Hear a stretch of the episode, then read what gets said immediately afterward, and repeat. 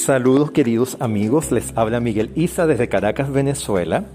Y en esta oportunidad estoy aprovechando un encuentro maravilloso con amigos del teatro. Este es Radio Parece, pero no es.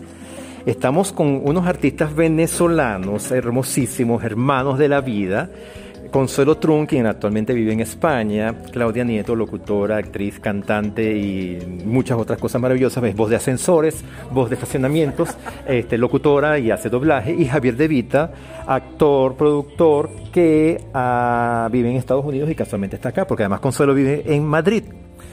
Y quiero preguntarles a ustedes cómo se conocieron ustedes, a través de quién, que han trabajado juntos. Cuéntame, Claudia. Mira, Consuelo y yo somos amigas de larga data porque nos conocimos en el colegio cuando éramos así unas aborrecentes en sus 15 años, cuando la cuando la adolescencia aborrece. bueno, entonces éramos punk, éramos emo, éramos la malportada, etcétera, etcétera. Entonces, bueno, tenemos una amistad larga y profunda y oscura. ¿Y artísticamente han trabajado juntas? Sí, sí. pero apenas en el 2008, ¿verdad? Con la nona hicimos algunas lecturas dramatizadas, pero la verdad que no hemos trabajado juntas tanto como deberíamos, porque... Trabajamos en una lectura en el CELAR, en el CELAR con Carolina y, en, la nona creo que fue lo primero que, nos juntamos ahí con un montaje. Así es. En 2008. Tenemos aquí a Javier de Vita. Javier, cuéntame una cosa, ¿cuál es tu relación con estas mujeres? ¿Tú conocías a Claudia? sí, sí, claro. Y, y cuéntame, ¿tienes alguna relación particular?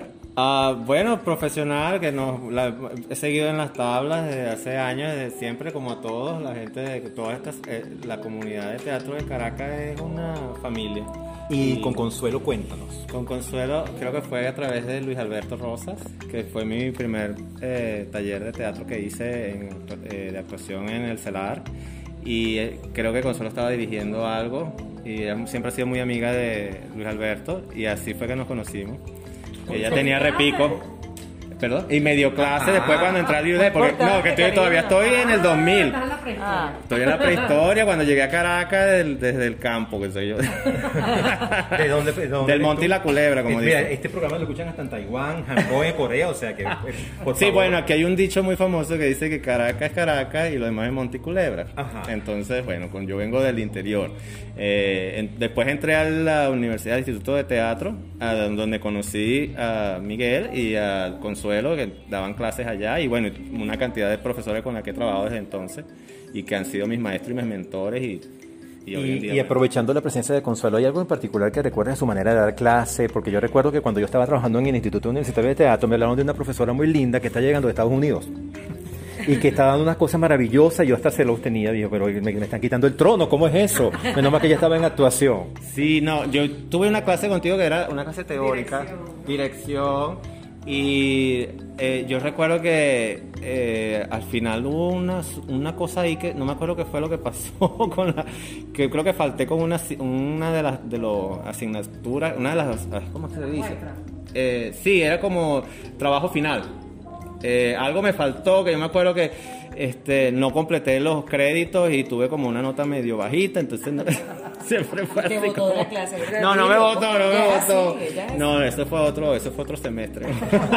Pero ayer que era muy disciplinada, era muy estricta, ¿cómo, cómo la recuerda? No, excelente, excelente profesora, todo, este, no, mi experiencia en el IUD fue muy diversa, este, las corrientes creativas de todos los profesionales que trabajaban ahí, este, aportaban un poquito de cada cosa a, la formación integral de los estudiantes y yo trataba de absorber de cada uno y eso fue maravilloso, una experiencia maravillosa para mí porque este, eh, pude hacer teatro multidisciplinario y explorar diferentes técnicas, diferentes eh, eh, tipos de abordaje y además participar de eso este, yo propia con mis propios trabajos, ¿no?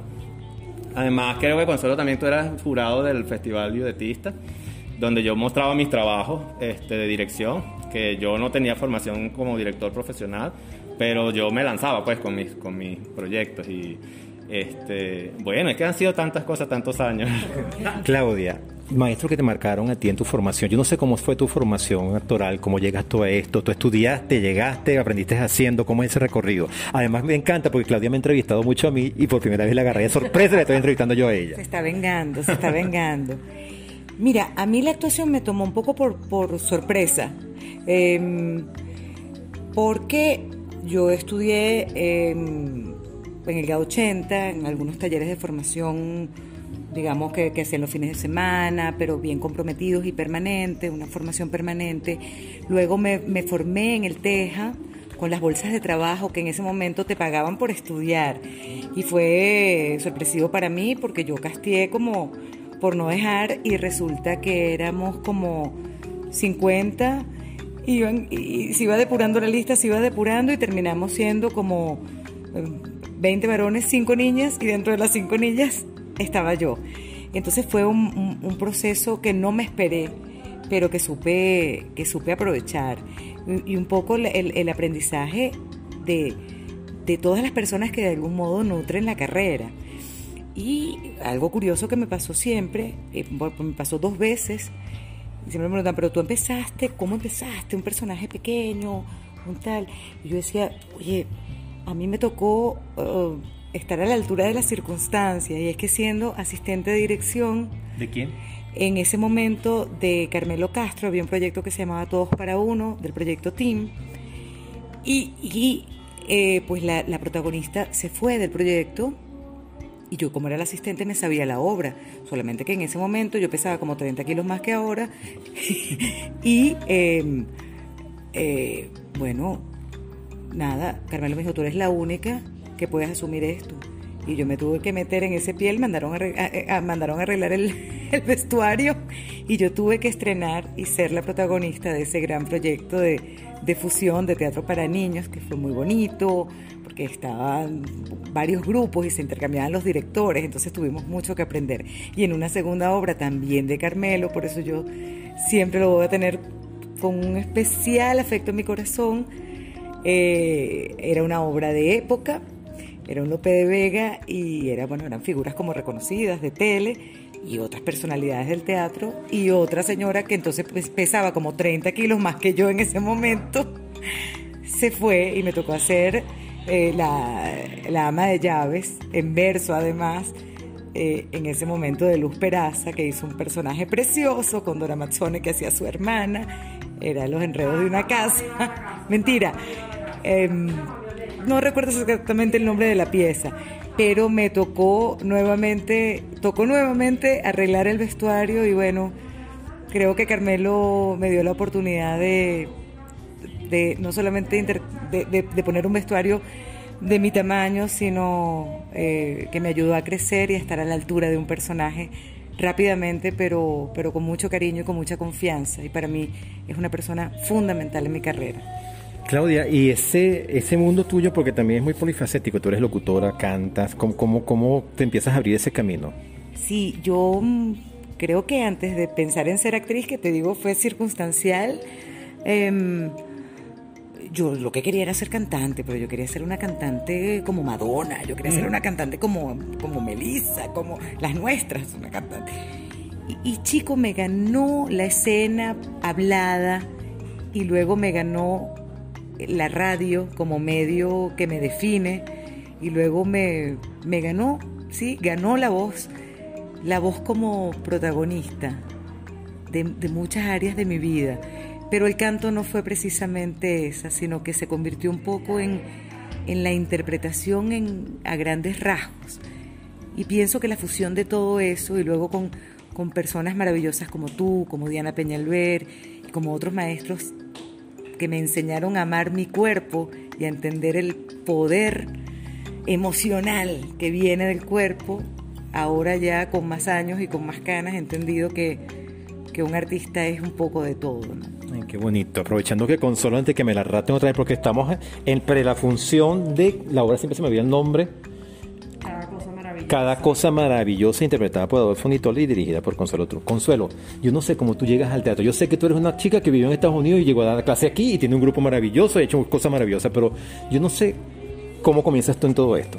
Yo empecé también en el K80 estudiando actuación, haciendo unos talleres ahí y, y, luego en la universidad yo quería estudiar teatro y aquí no existía ayudé ni nada de eso. Y a mi papá lo mudan a Nueva York por el trabajo y digo, bueno, yo me voy con ustedes y, y, y ahí empecé a estudiar teatro, actuación Hice, después ellos regresaron a Venezuela inmediatamente, me quedé yo sola allá.